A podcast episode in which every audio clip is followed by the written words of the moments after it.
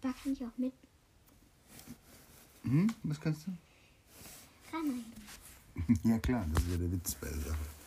Also, also was fangen wir jetzt an? Was fangen wir an? Äh, keine Ahnung. Erzählungen aus Tausend und einer Nacht. Jupp. Yep. Also, es geht los. Der Anfang der Geschichten. Geschichten. In längst entschwundenen Tagen lebt in Samarkand ein mächtiger König namens Schahriar. Könnte man auch Schal nennen. Schal? Es begab sich aber, dass seine Frau ihm starb und einging in Allahs Reich. Da langweilte sich der König und er befahl seinem Großvezier, ihm jeden Abend ein junges Mädchen in den Palast zu schicken, das ihm die Zeit vertreiben sollte bis zum Aufgang der Sonne. Und jedes Mal, wenn der Tag graute, befahl der grausame König den jungen Mädchen den Kopf abzuschlagen, denn das machte ihm Spaß. Was für eine Unverschämtheit! Was für eine, was für eine Type, also ehrlich. Ein Kind, okay? Ja. Der Visier, dem die Mädchen leid taten, führte dennoch die mörderischen Befehle aus, denn er fürchtete sich vor seinem Herrscher. So fuhr der König fort, bis die Menschen ihm fluchten und zu Allah beteten, er möge den Tyrannen vernichten. Und die Mütter weinten, und die Eltern flohen mit ihren Töchtern, bis in der Stadt kein junges Mädchen mehr war. Und wieder befahl der König dem Großvezier, ihm ein Mädchen zu bringen. Und der Visier ging hin und fand keins mehr. Mutlos ging er nach Hause, die Seele voll Angst und Bitternis, denn er hatte selber zwei Töchter, und sie waren in ihrer heiteren Schönheit die Freude seines Alters. Scheherazade hieß die ältere, die jüngere Dunjasade. Scheherazade hatte viele Bücher gelesen und kannte die Geschichten und Legenden aus alten Zeiten und von versunkenen Völkern. Im ganzen Lande wusste man davon, und man sagte, es müssten tausend und noch mehr Bücher sein, in die sie sich vertieft habe, denn sie wisse von allen Sagen und vielen Dichtern. Leicht flossen ihr die Worte von den Lippen, und es bewegte das Herz, ihren Erzählungen zu lauschen. Als sie ihren Vater so verzweifelt sah, sagte sie, Ach, warum bist du nur so immer mit Last und Sorge beladen? Da erzählte der Visier seiner Tochter, was geschehen war, und sie sprach, O Vater, wie lange soll dieses Morden noch dauern? Ich bitte dich, bring mich zum König. Allah, bewahre dich, rief der Visier, setze dein Leben nicht solcher Gefahr aus. Und er beschwor sie unter Drohungen und Tränen. Aber Scheherazade hatte im Geheimen einen Plan gefasst und ließ sich von ihrem Wunsch, zum König geführt zu werden, nicht abbringen. Da gab der Visier nach, beeindruckt von Scheherazades gelassener Beharrlichkeit, und schwankend zwischen Furcht und unbestimmter Hoffnung stieg er zum Palaste hinauf.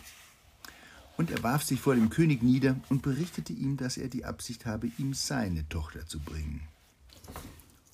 Während dieser Zeit sprach Scheherazade zu ihrer jüngeren Schwester, wenn ich beim König bin, lass ich dich holen. Dann sollst du zu mir sagen, liebe Schwester, erzähle doch eine deiner wunderbaren Geschichten, auf dass der Abend angenehm vorübergehe. Hä?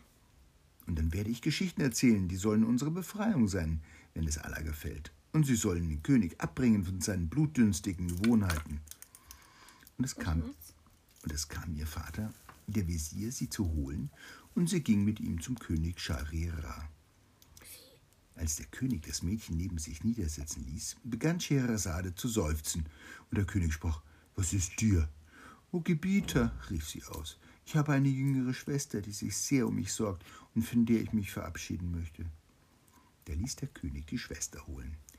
Sie kam, kauerte sich zu Füßen des Königs nieder und sagte nach kurzer Zeit, als das Gespräch zwischen den dreien stockte, zu Scheherazade, Liebe Schwester, erzähle uns doch von einer von deinen wunderbaren Geschichten, die so berühmt sind im ganzen Lande. Mit Freuden, erwiderte Scheherazade, wenn der große König es erlaubt. Beginne, sprach da der König, der ruhelos war und keinen Schlaf fand in seinen Nächten. Er hörte gerne Geschichten und war gespannt, was dieses Mädchen zu erzählen hatte. Und Scheherazade frohlockte. Und sie begann. Sie frohlockte. Frohlockte. Kennst du das Wort frohlocken? Nö. Das ist sich Frohe Locken, frohe Weihnacht. Nein, frohlocken bedeutet so viel wie sich freuen. Okay. Und sie begann ihre Erzählung.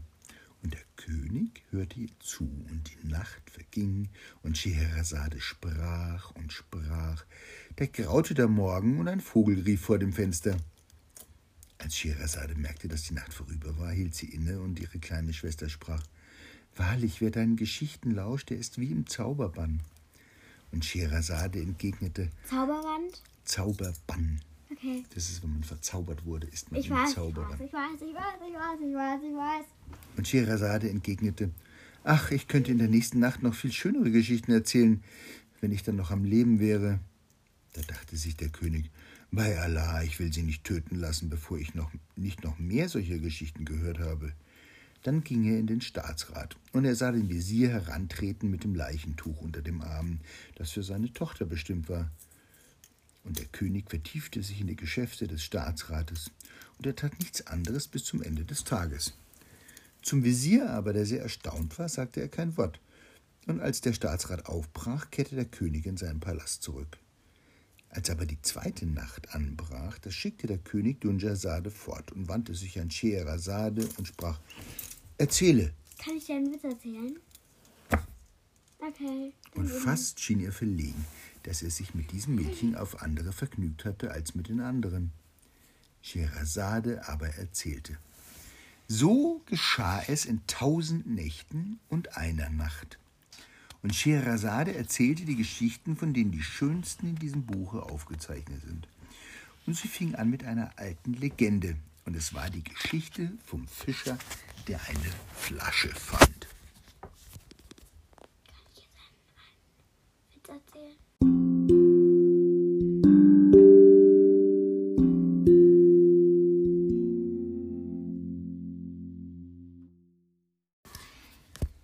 Die Geschichte vom Fischer, der eine Flasche fand.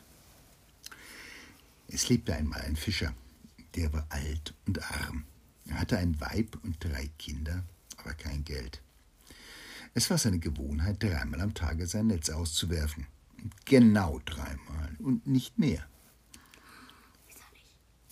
Eines Tages ging er zu mir, setzte seinen Korb nieder, warf das Netz aus und wartete, bis es zum Grund gesunken war. Als er die Leinen zusammenfasste, fand er das Netz sehr schwer, und er war kaum imstande, es wieder herauszuziehen. Doch er ließ sich nicht nach Ah, doch er ließ nicht nach in seinen Anstrengungen, bis er es schließlich heraufgebracht hatte. Aber ach, er fand darin einen großen irdenen Topf, der war gefüllt mit Sand und Schlamm. Echt jetzt? Tolle Überraschung. Ja, toll, ne? Bei diesem Anblick wurde er recht betrübt und sagte ärgerlich: Allah, der uns erhält und nährt, ist ohne Zweifel groß, aber dies hier ist wirklich eine sehr merkwürdige Art des täglichen Brotes. Und er warf von neuem sein Netz aus und wartete, bis es zum Grunde herabgesunken war. Dann versuchte er, es herauszuziehen, und er stellte fest, dass es noch schwerer war als das erste Mal. So glaubte er denn, es seien viele Fische darin, und er zog und zog, bis es endlich heraus aufs trockene Land hinaufbrachte. Da fand er darin einen toten Hammel. Was ist ein Hammel? Ein Hammel ist ein männliches Schaf. Ja. Der war ertrunken und stank. Okay. Ich bin raus. Als er das sah, war er sehr bekümmert, presste das Netz aus, säuberte es, hob den Kopf gen Himmel und sprach: Allah, du weißt es, ich werfe mein Netz nicht öfter aus als dreimal und siehe, zweimal habe ich es schon getan. Dann warf er das Netz zum letzten Mal ins Meer. Letztes Mal. Ja, ja, von den drei Malen am Ich Tag. weiß, ich weiß, ich weiß. Diesmal gelang es ihm trotz aller Anstrengung nicht mehr, das Netz wieder herauszuziehen. Er entkleidete sich, sprang ins Wasser, tauchte rings um das Netz und tat alles, was sich tun lässt, bis er, glücklich an, bis er es glücklich an Land gebracht hatte. Dann öffnete er die Maschen. Er fand darin eine gurkenförmige Flasche aus gelbem Kupfer. Gurken. Echt jetzt? Gurkenförmig. Okay, ja. Aber Gurken. Sie war mit einer Bleikapsel verschlossen, die das Siegel Salomos trug. Siegel. Was? Der Siegel Salomos. Oder müsste ich jetzt erklären, was ein Siegel ist und was Salom und wer Salomo war? Also Salomo war ein ganz wichtiger Mensch in der frühen, in der ganz frühen Zeit. Da war der Fischer froh und sagte sich, wenn ich sie auf dem Markt verkaufe, so bringt sie sicher zehn Golddinare ein. Er schüttelte sie, und da er sie schwer fand, fuhr er fort, ich wüsste nur gern, was darin ist. und er nahm sein Messer und schnitt an dem Blei herum, bis er es von der Flasche gelöst hatte. Dann stülpte er sie um. Doch es kam nichts zum Vorschein, und der Fischer war sehr erstaunt, und er stand da und kratzte sich den Kopf. Plötzlich aber drang ein Rauch aus der Flasche. Der stieg, Flaschengeist. Der stieg bis zum Himmel empor, und der Rauch verdichtete sich, sank nieder und wurde zu einem Ifriten. Ifriten? Was ist denn Ich, ich schätze einen Flaschengeist. Und der Ifrit war riesenhaft von Gestalt, und seine Beine standen auf dem Sand wie Säulen, und sein Scheitel streifte die Wolken. Ah, Ifrit war eher ein Riese. Ach so, verstehe. Sein Kopf schien wie eine Kuppel, seine Hände waren wie Heugabeln und sein Mund glich einer Grotte im Gestein. Das ist Seine- eine Grotte. Eine Grotte ist was, eine kleine Höhle. Seine Augen aber glühten wie Laternen in der Nacht und sein Blick war wild. Beim Anblick dieses Ifriten war der Fischer natürlich sehr entsetzt und er wusste nicht, was er tun sollte. Und als der Ifrit den Fischer erblickte, rief er mit Donnerstimme: Sei tapfer, o Fischer! Fischer rief: Wieso? Der Geist erklärte: Weil du noch in dieser Stunde sterben sollst. Da sprach der Fischer: Was sagst du? Wer soll sterben? Doch nicht ich, der dich aus der Flasche ließ und dich überhaupt aus dem Meer gerettet hat. Da sprach der Ifrit: Erwäge und wähle die Todesart, die dir am liebsten ist. Aber warum denn nur? erwiderte der Fischer. Was ist das für eine Art, seinen Befreier umzubringen? Der Ifrit entgegnete: Höre meine Geschichte, o Fischer. Der Fischer aber rief: "Ah, Erzähle rasch, o du Ferner, denn siehe, mein Herz sank in den Bauch und der Atem stockt mir in der Nase. Und der Ifrit begann zu erzählen. Ich bin ein aufrührerischer Geist und das Chaos ist mein Element. Einst habe ich mich erhoben gegen Salomo, den Sohn Davids. König Salomo, dem Gewalt gegeben war über das Geisterreich, ließ mich bannen, ergreifen und in Fesseln schlagen. So führte man mich vor sein Angesicht. Er forderte mich auf, von den Mächten der Finsternis zu lassen, Frieden zu schließen mit der Weltordnung und in die Dienste des Guten zu treten. Aber ich komme aus der Nacht und dem Zwielicht. Das Böse ist meine Sache, und das Gute langweilt mich. Und ich weigerte mich. Da ließ er dieses schändliche Gefäß herbeibringen und setzte mich darin gefangen. Dann versiegelte er es mit Blei und drückte das Pentagramma mit dem Namen der sehr Erhabenen hinein. Auf seinen Befehl nahmen mich seine weißen Magier und warfen mich mitten ins Meer. Wohl hundert Jahre verbrachte ich auf dem Meeresgrund, derweil ich in meinem Herzen sagte, wer immer mich befreit, den will ich reich machen. Aber es vergingen weitere hundert Jahre und niemand kam. Und als ich so in das dritte Jahrhundert trat, da sprach ich wieder zu mir, ich werde alle Schätze der Erde dem zum Geschenk machen, der mich erlöst. Aber auch dann kam niemand, der mich befreite. Schließlich geriet ich in entsetzlichen Zorn und schwor in meiner Seele, töten will ich den, der mich befreit. Wieso das denn jetzt? Na, weiß nicht, weil er einfach die Schnauze voll hatte. Doch damit, damit ich mich nicht gänzlich undankbar zeige, will ich ihm selber die Wahl der Todesart überlassen. Ist ja nur ein Buch. Da warst nun du es, o Fischer, der mich befreite, und so lass ich dir denn die freie Wahl, wie du sterben möchtest. Nach diesen Worten des Ifriten sagte der Fischer, was für ein Schwur, was für eine Freiheit der Wahl. Und ausgerechnet ich musste es sein, der diesen Wüterich befreite. O Ifrit, gewähr mir Gnade, und Allah wird es dir vergelten. Da sagte der Ifrit, gerade weil du mich befreit hast, sollst du ja sterben. Begreifst du's nicht? Sag mir rasch, welche Todesart du bevorzugst. Da dachte sich der Fischer, ich bin zwar nur ein Mensch und er ist immerhin ein Geist, aber schließlich hat Allah mir, soviel ich weiß, ziemlich viel Verstand verliehen und diesem Riesen, soviel ich sehe, nur wenig. Das wollen wir doch einmal sehen, ob Allah in seiner Güte wirklich wünscht, dass die Bösartigkeit dieses höchst üblen Geistes über meine hoffentlich gesegnete Schlauheit triumphiert. Und so sagte er denn zu dem Ifriten, beim sehr Erhabenen und beim Siegel Salomons beschwöre ich dich, antworte mir wahrheitsgetreu auf das, was ich dich jetzt fragen werde. Als der Ifrit von dem sehr Erhabenen hörte, war er sogleich ein wenig betroffen und erwiderte, ich werde die reine Wahrheit sagen. Da fragte der Fischer, wie konntest du in deiner ganzen Größe und Gestalt in diesem Gefäß hier stecken, o du Ungeheuerlicher, in welches doch nicht einmal eine Hand oder ein Fuß von dir hineinpasst? Du willst doch wohl nicht, erwiderte der Ifrit, daran zweifeln, dass einem Ifriten wie mir schier alles möglich ist. Du kleiner Narr, du sahst doch, wie ich herauskam. So genau habe ich nicht hingeschaut, sagte der Fischer. Nein, weißt du, diese Sache kann ich nicht glauben. Es sei denn, ich sehe dich mit eigenen Augen wieder in dieses Gefäß hineinspazieren. Da rüttelte und schüttelte sich der Efrit und wurde wieder zu einer Rauchwolke, die stand zwischen Himmel und Erde. Und sie wurde dünner und kleiner und drang ein in die Flasche, bis endlich der üble Geist wieder darinnen saß als ein kleines Wölkchen.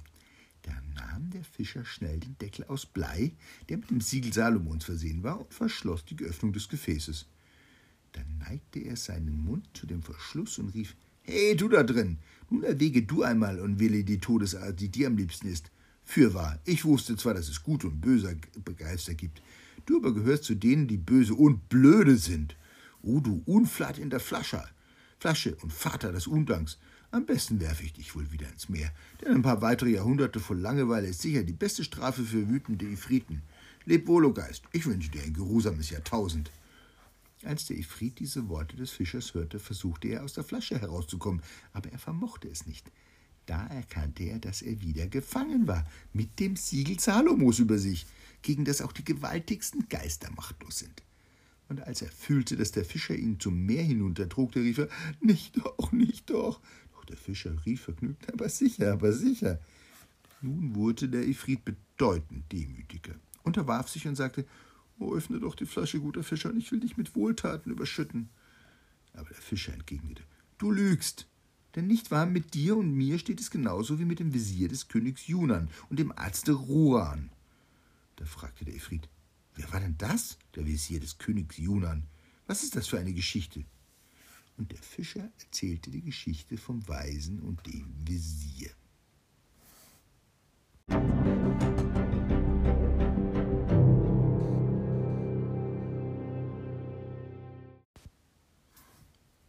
die Geschichte vom Wesir, des Königs Junan und dem Weisen Rujan. Es lebte einst vor langer Zeit ein König namens Junan, der war reich und mächtig. Sein Körper aber war von einem Aussatz befallen, und das war diese Krankheit ein Rätsel für alle Heilkundigen des Landes. Keine Arznei und keine Kur hatten Erfolg. Und die Ärzte verzweifelten, und der König siechte dahin. Da kam eines Tages ein berühmter Arzt namens Rujan in die Stadt. Er war wohl bewandert in den indischen, ägyptischen, griechischen und arabischen Heilmethoden und ein wahrhaft Weiser. Er kannte die Arzneilehre und die Sternenkunde, die offenen wie die geheimen Grundsätze und Regeln der Heilung, und es war in seinem Besitz die Lehre von den guten und bösen Einflüssen, wie das Wissen von den wohltätigen Wirkungen der Pflanzen und Steine und es war ihm auch alles andere vertraut, das der Heilkunst förderlich ist, die Glaubenslehre, die Astrologie, die Tier- und Pflanzenkunde und die Geheimwissenschaft. Als nun dieser Arzt in die Stadt gekommen war und darin einige Zeit verweilt hatte, erfuhr er die Geschichte des Königs und seines Aussatzes. Er verbrachte die Nacht im Nachsinnen, und als er am Morgen die Sonne sah, das große Juwel des Allgütigen, da kleidete er sich in seine schönsten Gewänder und trat hin vor den König und er erklärte dem König, wer es war, und sprach Ich habe von der Krankheit erfahren, mit der dein Körper geschlagen ist. Ich habe auch erfahren, dass die Ärzte das Mittel, das dich heilt, nicht entdecken konnten. Doch lass mich, o König, dich noch einmal behandeln, ohne dass ich dir etwas eingebe an Medikamenten oder dich mit Salben reibe. Auch werde ich dich nicht mit Messern schneiden, mit Nadeln stechen oder irgendetwas Schmerzhaftes tun. Doch musst du mir und meinen Methoden vertrauen. Mehr verlange ich nicht. Über diese Worte erstaunte der König und sagte, wenn du mich heilst, so will ich dich reich machen und dir alle Wünsche erfüllen, und du sollst mein Trinkgenosse sein und mein Freund. Der Arzt stieg hinab vom Palaste des Königs, mietete ein Haus in der Stadt und vertiefte sich in seine Bücher und in seine Sammlungen aromatischer Kräuter. Er zog feine Extrakte aus und mischte die Grundstoffe, dann verfertigte er einen Ballschläger von kurzer gebogener Form und höhlte ihn am Griffende aus. Diese Höhlung polsterte er fest mit Heilpflanzen und tränkte den Schläger mit Kräutertinkturen. Nachdem er diese Arbeit beendet hatte, stieg er hinauf zum König, trat ein bei ihm und verneigte sich. Und er verordnete dem Kranken, zu Pferde hinauszuziehen und auf den großen Reitplatz und dort mit einem Ball und diesem Schläger Polo zu spielen. Und der König nickte erstaunt. Auf dem Reitplatz bot ihm Rujan den Schläger und sagte, nimm diesen Schläger, o gütiger König, fass ihn an, wie ich dies dir zeige, und schlage dann mit deiner ganzen Kraft den Ball. Und tue dies so, dass deine Hand und dein ganzer Körper in Schweiß gerät. Auf diese Weise wird das Heilmittel eindringen in die Fläche deiner Hand und kreisen in deinem Körper. Wenn du aber geschwitzt hast und das Mittel Zeit hatte zu wirken, dann kehre heim in deinen Palast und nimm ein Bad. Dann, o oh König, wirst du geheilt sein und Friede sei mit dir. Da nahm der König Junan den Schläger und umfasste ihn mit seiner Hand. Und er begann den Ball zu schlagen, wie ihm geheißen. Er hörte nicht auf, bis seine Hand feucht war und seine Haut schwitzte, und er ermattete rasch. Als der Arzt Rujan erkannte, dass es an der Zeit war, riet er dem König heimzukehren. Und der König tat es und begab sich zu seinem Badehaus und nahm ein Dampfbad und ein Wasserbad. Als er das Bad verließ, betrachtete er seinen Körper und siehe, er fand keine Spur von Aussatz daran. Seine Haut war rein geworden wie ein unberührtes Silber. Darüber freute er sich sehr und fühlte sich glücklich wie niemals zuvor. Und der König ging in seinen Saal und setzte sich auf den goldenen Thron, und die Großen des Reiches strömten herbei, und bescheiden hinter ihnen nahte sich der Arzt Rujan.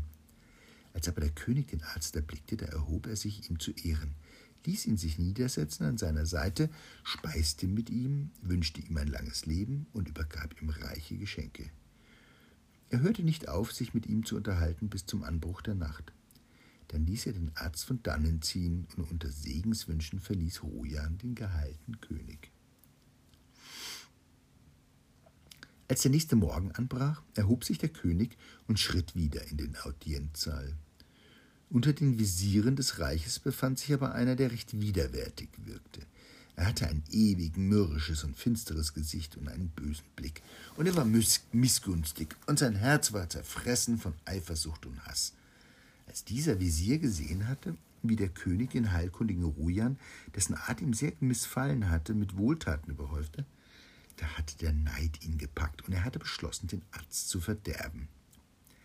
Als die Gelegenheit sich bot, trat der Visier heran zum König, küsste die Erde zwischen seinen Händen und sprach O König des Jahrhunderts, der du die Sterblichen einhüllst in deine Wohltaten, ich habe für dich einen Rat von besonderer Wichtigkeit.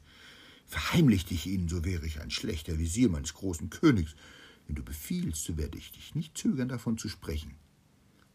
Da sprach der König, sag's nur heraus.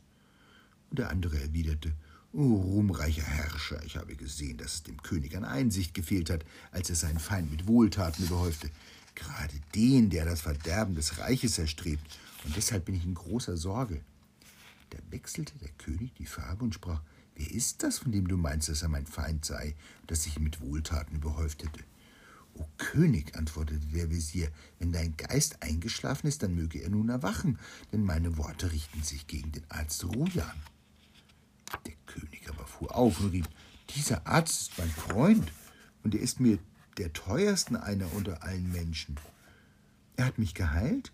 Es gibt keinen wie ihn, weder im Abend noch im Morgenlande. Wie kannst du es wie kannst du es wagen, so etwas von ihm zu behaupten?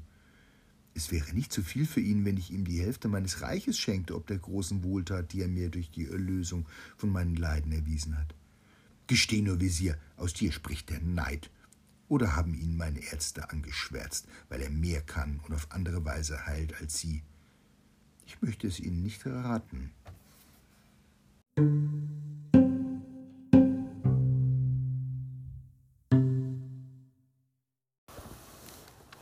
Doch fest und ohne im mindesten gekränkt zu sein, erwiderte der listenreiche Visier, Erhabener König, es wird eine Zeit kommen, da du die Wahrheit meiner Worte erfahren wirst. Achtest du auf meinen Rat, so bist du gerettet. Tust es nicht, so wirst du zugrunde gehen. Und eindringlicher fuhr er fort, wenn du dich diesem Arzte anvertraust, wird er dich eines schrecklichen Todes sterben lassen, denn er plant Mord. Erkennst du denn nicht, aus welchem Grunde er dich von deiner Krankheit befreite, mit einem Gegenstand, den du in der Hand hieltest? Siehst du denn nicht, dass dies nur geschah, um eines Tages dein Verderben zu bewirken, mit einem anderen Gegenstand, den er dir dann in die Hand geben wird? Ich habe geheime Berichte über seine Absichten und Methoden. Bedenke, er kommt aus dem Land unserer Feinde. Er ist gedungen von ihnen. Sie nutzten deine Krankheit, denn gute Ärzte haben sie ja wirklich dort drüben. Doch wollen deine Feinde dir wohl? Sie wollen deinen Tod. Nach langem Schweigen sprach der König, der über diese Worte nachgedacht hatte. Es macht mir Eindruck, o Visier, was du so offen aussprichst. Möglich wäre es ja, dass jener Arzt als Spion gekommen ist, um mein Verderben zu bewirken. Ich habe sehr listige Feinde. Kommt er wirklich aus Feindesland? Dem Feind traue ich freilich alles zu, auch dass er sich wandernder Ärzte bedient. In der Tat hat er mich mit einem Ding, das ich in meiner Hand hielt, auf so geheimnisvolle Weise von meinem Leiden befreit, so kann er mich wohl auch mit einem anderen Ding, das er mir in die Hand gibt, vernichten. Dann fragte der König seinen Visier, und was sollten wir deiner Meinung nach mit diesem Arzt tun? Der Visier antwortete, Köpfen, was sonst?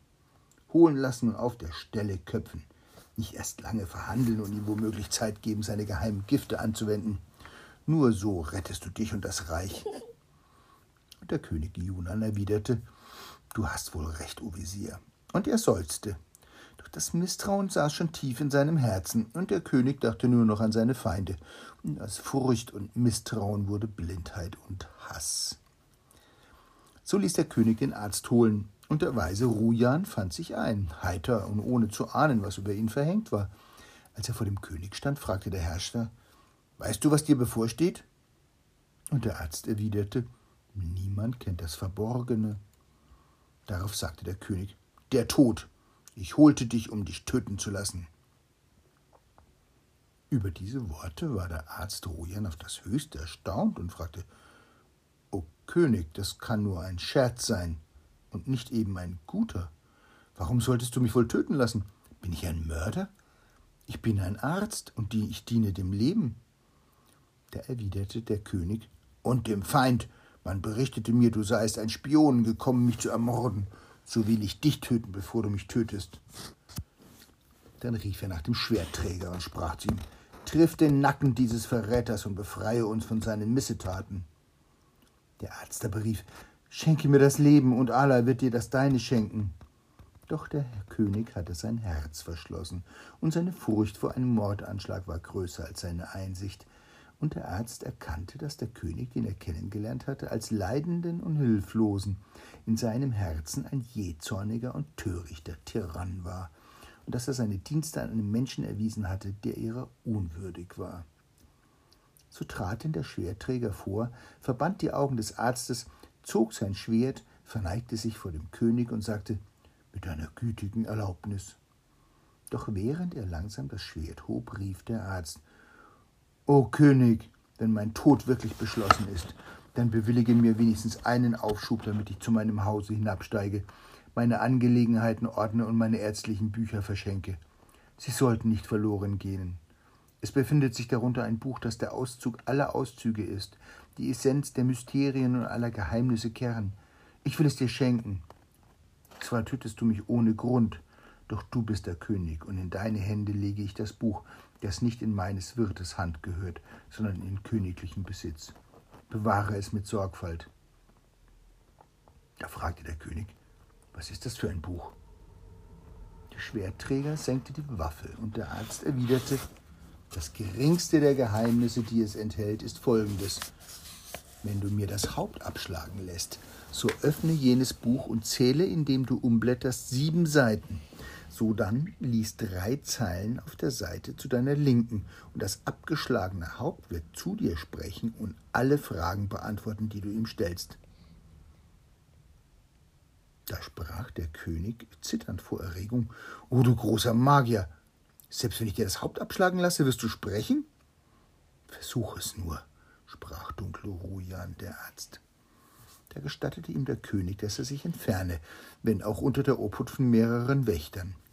Der Arzt stieg hinab zu seinem Hause und brachte seine Angelegenheiten an diesen und dem folgenden Tage in Ordnung. Dann erschien, er wieder vor dem König und bot ihm ein großes Buch und eine kleine Schachtel mit Pulver. Dann bat er darum, ihm einen großen Teller zu bringen. Und als das geschehen war, schüttete er das Pulver darauf und verteilte es. Dann sprach er, O König, nimm dieses Buch und bediene dich seiner, wenn du mir das Haus, Haupt hast abschlagen lassen. Setze es dann auf diesen Teller und befiehl, dass man es gegen dies Pulver presse, um das Blut zu stillen. Dann öffne das Buch. Doch der König in seiner Unruhe hörte schon nicht mehr recht auf diese Worte, nahm hastig das Buch und schlug es auf. Was ist. Was, was hat er jetzt? Hat es jetzt runtergeschluckt, das Nein, Buch? und er nahm hastig das Buch und schlug es auf. Ach so. Ich dachte, er hat es runtergeschluckt. Als er bemerkte, dass die Blätter aneinander klebten, führte er seinen Finger zum Munde und netzte ihn mit seinem Speichel. Und auf diese Weise gelang es ihm, das erste Blatt zu öffnen. Das Was wieder. ist- Na, wenn die hier so, man, man legt den Finger an, damit man eine, eine Seite besser zu greifen kriegt. Das wiederholte sich beim zweiten und beim dritten Blatt, und jedes Mal taten die, sich die Blätter nur mühsam auf. Auf diese Art öffnete der König fünf Blätter. Er versuchte zu lesen, doch siehe, die Blätter waren leer. Da sprach er, was soll denn das heißen? Es steht nichts geschrieben in diesem Buch. Und der Arzt entgegnete, es enthält das letzte aller Geheimnisse. Blättere nur weiter, o König. Und so fuhr der König fort, die Blätter umzuschlagen. Als er dies aber kurze Zeit getan hatte, stürzte er plötzlich, wand sich und starb. Denn das Buch war vergiftet. Was war vergiftet? Das Buch, der hat geleckt jedes Mal an den Seiten und jedes Mal hat er, und da war Gift dran an den Seiten. Jedes Mal, wenn er geleckt hat, hat er auch das Gift geschluckt. Mein Gott, verstehe. Der Arzt aber sagte, es war das Geheimnis des Todes, das dieses Buch enthielt. Wer, Oh! wer mordet, der wird sterben. Es gibt Herrscher, deren tyrannische Macht gewaltig ist. Doch sie gehen zugrunde, und dann ist es, als wären sie nie gewesen. Und so war es. Denn vergessen wurde der König samt seinem Undank und seinem bösen Wesir. Und wenn wir den Namen Junan noch kennen, dann nur, weil er verknüpft ist mit dem Namen Rujans, des großen Artes, Arztes. Damit beendete der Fischer seine Geschichte. Und er fügte hinzu, Begreifst du es, o Ifrit in der Flasche? Hätte der König dem Arzt Gnade gewährt, dann hätte... Warte, was? Hat der, hat der Ifrit das, die ganze Geschichte erzählt? Nein, der Fischer. der Fischer hat dem Ifrit diese Geschichte Wer erzählt. ist der Ifrit nochmal? Der Riese in der Flasche. Oh mein Gott, ich dachte, es wäre eine einzelne Geschichte. Ja. Ich dachte, das wäre eine einzelne Geschichte und das nein. nicht zusammengehört. Das ist eine Geschichte in der Geschichte, wie deine kleinen russischen Puppen, die Matruschkas, die man ineinander stecken können. Musst du genau aufpassen, wo die eine Geschichte anfängt und die andere aufhört. Ach so. Ja, das ist das Besondere an Tausend und einer Nacht. Oh mein Gott.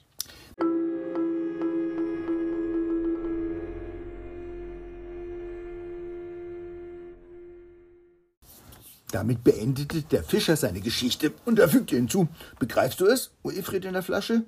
Hätte der König dem Arzt Gnade gewährt, dann hätte es Allah auch dem König Gnade gewährt. So ist es auch mit dir. Hättest du mir Gnade erwiesen, dann hätte dir Allah die Gefangenschaft erspart. Da erwiderte der Ifrit: Gib mich frei, deine Geschichte sagt das Rechte und ich sehe es ein. Ich war jähzornig, doch nun sehe ich alles anders. So schwöre ich dir denn beim Namen des sehr Erhabenen, ich will dir nichts Böses tun, sondern dich reich und glücklich machen. Höre den Schwur. Ich halte meine Schwüre. Gib mich frei, Fischer, gib mich frei. Der Fischer überlegte sich's und kam zu der Ansicht, dass der Ifrit sein Versprechen halten würde. Er ließ ihn noch einmal seinen feierlichen Eid bei Allah, dem Allmächtigen, schwören und öffnete dann das Gefäß. Da stieg abermals die Rauchsäule auf, und sie verdichtete sich und wurde wieder zum riesigen Ifriten, der sofort der Flasche einen Fußtritt gab, dass sie weit hinausflog ins Meer. Als der Fischer das sah, da stand es für ihn fest, dass er verloren sei, und er machte sich auf seinen Tod gefasst. Doch der Ifrit stelzte mit großen Schritten voran und sprach: O Fischer, folge mir. Da ging der Fischer hinter dem Ifriten her, ohne freilich noch recht an seine Rettung zu glauben. So verließen sie die Stadt und stiegen einen Berg hinan und dann wieder hinab in eine Wüste, in deren Mitte zwischen vier Hügeln ein einsamer See lag. Hier blieb der Ifrit stehen und befahl dem Fischer, sein Netz auszuwerfen und zu fischen. Der Fischer blickte ins Wasser und sah darin vielerlei Fische, weiße, rote, gelbe und blaue. Er warf sein Netz aus und holte es ein, und er sah, dass er vier Fische gefangen hatte, je einen von jeder Farbe. Da freute er sich, und er freute sich noch mehr, als der Ifrit zu ihm sagte Bringe diese Fische dem König, er wird dir so viel dafür geben, dass du ein reicher Mann sein wirst. Doch nun entschuldige mich, o Fischer, denn mir fällt heute nichts anderes ein, womit ich dir Gutes tun könnte. Ich war schließlich tausend Jahre mehr und habe das Angesicht der Erde erst vor einer Stunde wiedergesehen. Das kann selbst Ifriten verwirren. Du kannst übrigens jeden Tag hierher kommen. Das ist der Riese. Das sind Riesen. In Geist, so Geisterriesen. Echt? Geisterriesen? Ja, glaube ich.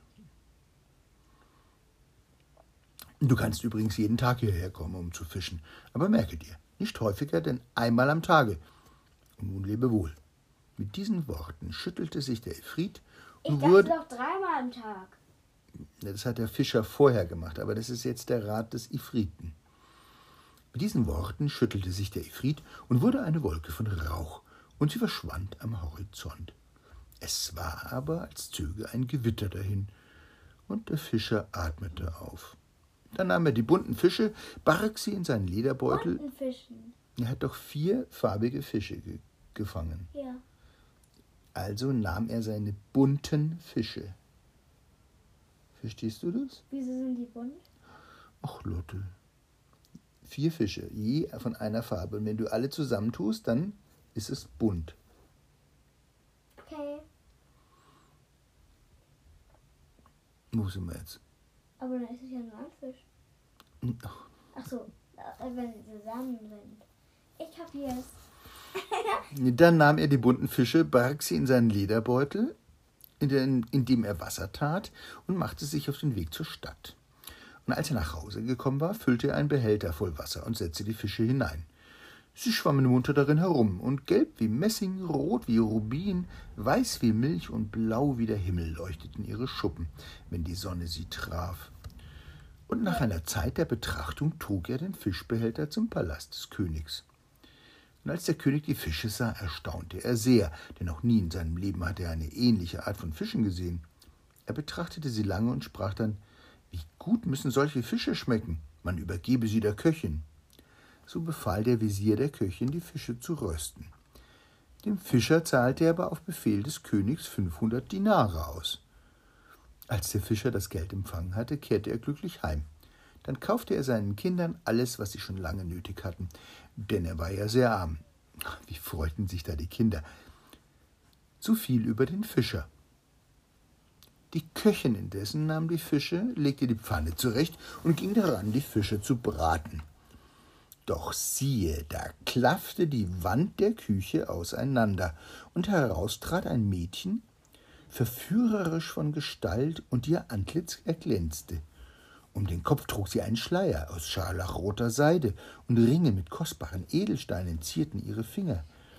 In der Hand aber hielt sie ein biegsames Bambusrohr. Sie berührte damit die Pfanne und sagte dazu Ihr Fische, ihr Fische, gefällt euch die Pfanne? Als die Köchin diese Erscheinung sah, schwanden ihr die Sinne. Das Mädchen aber wiederholte ihre Frage ein zweites und ein drittes Mal. Und schließlich hoben die Fische die Köpfe und sagten ganz deutlich im Chor O Bann des Bösen, du musst ihn lösen, halte nun ein. Lässt uns beraten, bedenk deine Taten. Wer uns verwünschte, verwünscht soll er sein. Da antwortete die Erscheinung Vergeblich verwünscht mich verwunschenes Getier. Zu Tisch mit dem Braten, der Fisch soll geraten, verraten, verwünscht und verwunschen von mir. Und sausend schlug sie mit ihrer Bambusgerte dreimal in die Luft und verschwand. Als die Köchin aus ihrer Ohnmacht erwachte, nahm sie die Fische und briet sie, doch in ihrer Aufregung ließ sie alle vier verbrennen. Während sie noch jammerte, erschien der Visier in der Küche und rief Bringe die Fische dem König. Da begann die Köchin zu weinen und erzählte dem Visier, was geschehen war.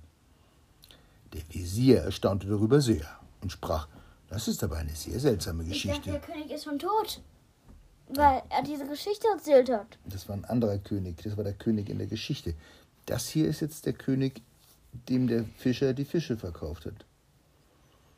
Du musst schon ein bisschen mitdenken, mein Schatz. Okay. Der Visier erstaunte darüber sehr und sprach, das ist aber eine sehr seltsame Geschichte. Dann ließ er nach dem Fischer suchen, und als man ihn hereingeführt hatte, sagte er zu ihm, es ist unbedingt nötig, dass du uns noch einmal vier ganz gleiche Fische bringst. Und der Fischer begab sich zu dem See und warf sein Netz. Als er es aber herauszog, da waren darin vier bunte Fische, genau wie das erste Mal. Er ging zurück zum Palast des Königs und gab die Fische dem Visier. Der Visier übergab sie der Köchin und sprach, diesmal sollst du die Fische braten, während ich dabei bin. Ich will doch einmal sehen, was an dieser Sache wahr ist. Die Köchin nahm die Fische und begann ihr Werk. Und wieder spaltete sich die Wand, das Mädchen mit der Bambusgerte erschien und fragte, Ihr Fische, ihr Fische, gefällt euch die Pfanne? Und die Fische antworteten und deklamierten im Chor, O Bann des Bösen, du musst ihn lösen, halte nun ein. Lässt du uns beraten, bedenk deine Taten, wer uns verwünschte, verwünscht soll er sein. Und das Mädchen schlug durch die Luft, dass es zischte und sprach, Vergeblich verwünscht mich verwunschenes Getier, zu Tisch mit den Beraten, der Fisch soll geraten, verraten, verwünscht und verwunschen von mir. Und ihr Lächeln erschien höhnisch, und es war um sie ein dunkler Glanz. Und als das Mädchen verschwand, wie es gekommen war, und die Mauer sich wieder schloss, rief der Visier, das darf dem König nicht verborgen bleiben. Das ist wirklich eine sehr seltsame Sache. Was ist eine sehr seltsame Sache? Dass da ein Mädchen aus der Wand kommt und mit den Fischen redet? Hast du sowas schon mal erlebt? Dass sich eine Wand öffnet und eine junge Frau rauskommt und die dann mit Fischen redet? Äh, ja. Hast, wo hast du das erlebt? Wenn jemand aus einer Tür rauskommt. Nicht aus einer Tür. Nein, direkt die Wand öffnet sich. Ohne Tür. Die Wand öffnet sich und da kommt. Also das mit der Wand nicht, aber ich habe jemand schon jemand mit einem Fisch reden hören. Ja, und hat der Fisch zurückgeredet? Äh, nö. Und die Fische, die reden nicht mehr zurück.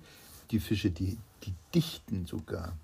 Was ist dichten? Ja, reimen, das reimt sich. O Bann des Bösen, du musst ihn lösen. Halte nun ein. Das ist doch, eine, das ist doch ein Reim. Das reimt sich auch. Ja. Ich bin verbraut. Ja. Aha. Das darf dem König nicht verborgen bleiben. Das ist eine wirklich sehr seltsame Sache. Und er erzählte dem König, was geschehen war. Und der König sprach, das muss ich mit eigenen Augen sehen. Dann schickte er nach dem Fischer und trug ihm auf, mit vier gleichen Fischen wiederzukehren, und er gab ihm eine Frist von drei Tagen. Und wieder brachte der Fischer vier schöne Fische, die den anderen glichen. Der König ordnete an, dass man ihm tausend Dinare auszahle, wandte sich zu dem Visier und sprach, brate du mir selber die Fische. Und der Minister erwiderte, ich höre und gehorche. Er legte die Fische und die Pfanne zurecht. Da spaltete sich aufs Neue die Mauer, und heraus trat ein großer schwarzer Mann, groß wie ein Stier, und in der Hand hielt er eine Keule, wie Kannibalen sie tragen. Mit furchterregender Stimme rief er die Fische an. Ihr Fische, ihr Fische, gefällt euch die Pfanne? Und sie antworteten im Chor. O Bann des Bösen, ihr müsst ihn lösen, haltet nun ein. Lasst ihr uns beraten, bedenkt eure Taten, die uns verwünschten. Verwünscht sollen sie sein. Da sagte der Mann mit hohler Stimme, der wie ein Heulen war. Vergebliche Wünsche. Was wollt ihr von mir? Oh mein Gott, sehen die Fische ein bisschen komisch aus. Der Fisch soll geraten zu Tisch mit dem Braten, verwunschene, verratene, verwünschtes Getier. Und dreimal schwang er seine Keule, lachte dröhnend und ging, wie er gekommen war. Als er entschwunden war, sagte der König, bei Allah, das ist eine Sache, die man nicht mit Stillschweigen übergehen darf. Ohne Zweifel hatte es mit diesen Fischen eine ganz besondere Bewandtnis. Er ließ den Fischer holen und sprach, Woher hast du jene Fische? Der Fischer, der Fischer erwiderte, aus einem See, der zwischen vier Hügeln liegt, hinter dem Berge, vor deiner Stadt.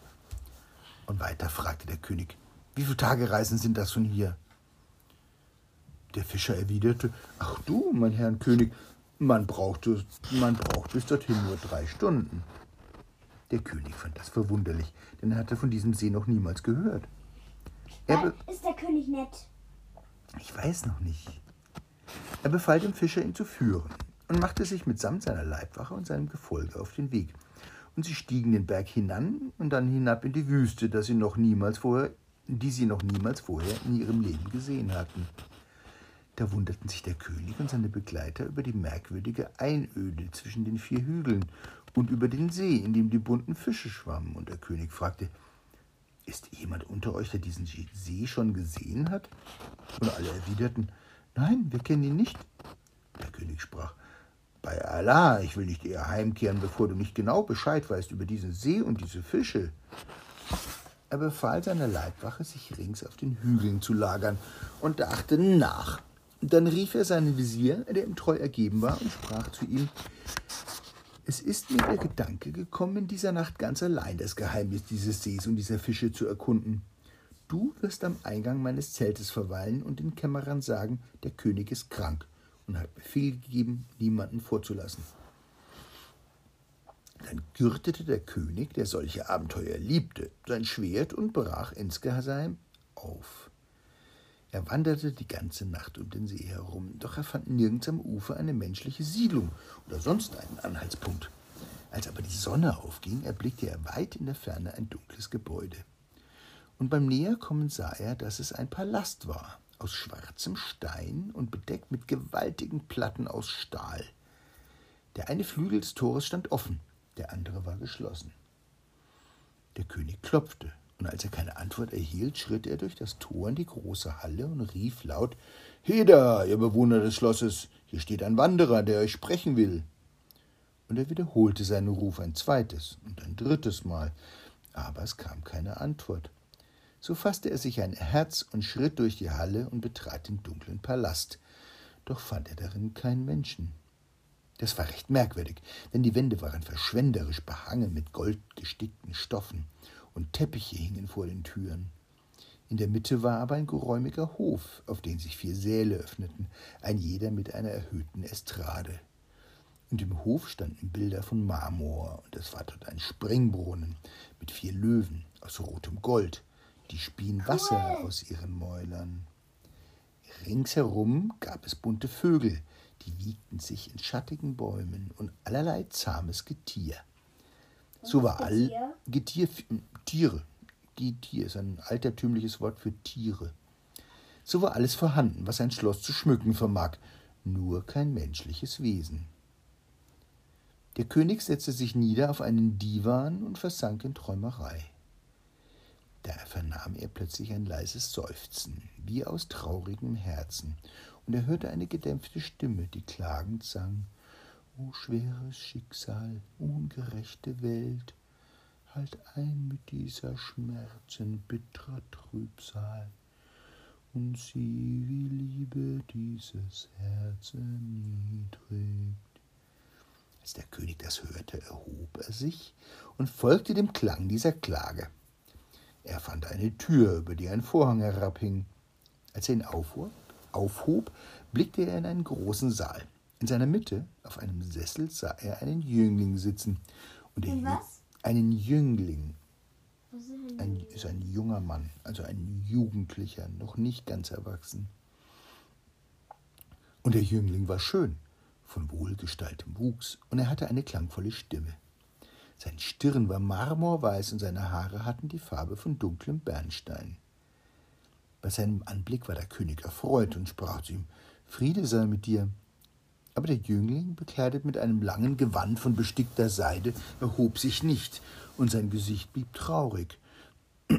Doch er erwiderte höflich den Gruß des Königs und sagte Entschuldige, Herr, dass ich mich nicht erhebe, aber ich kann es nicht.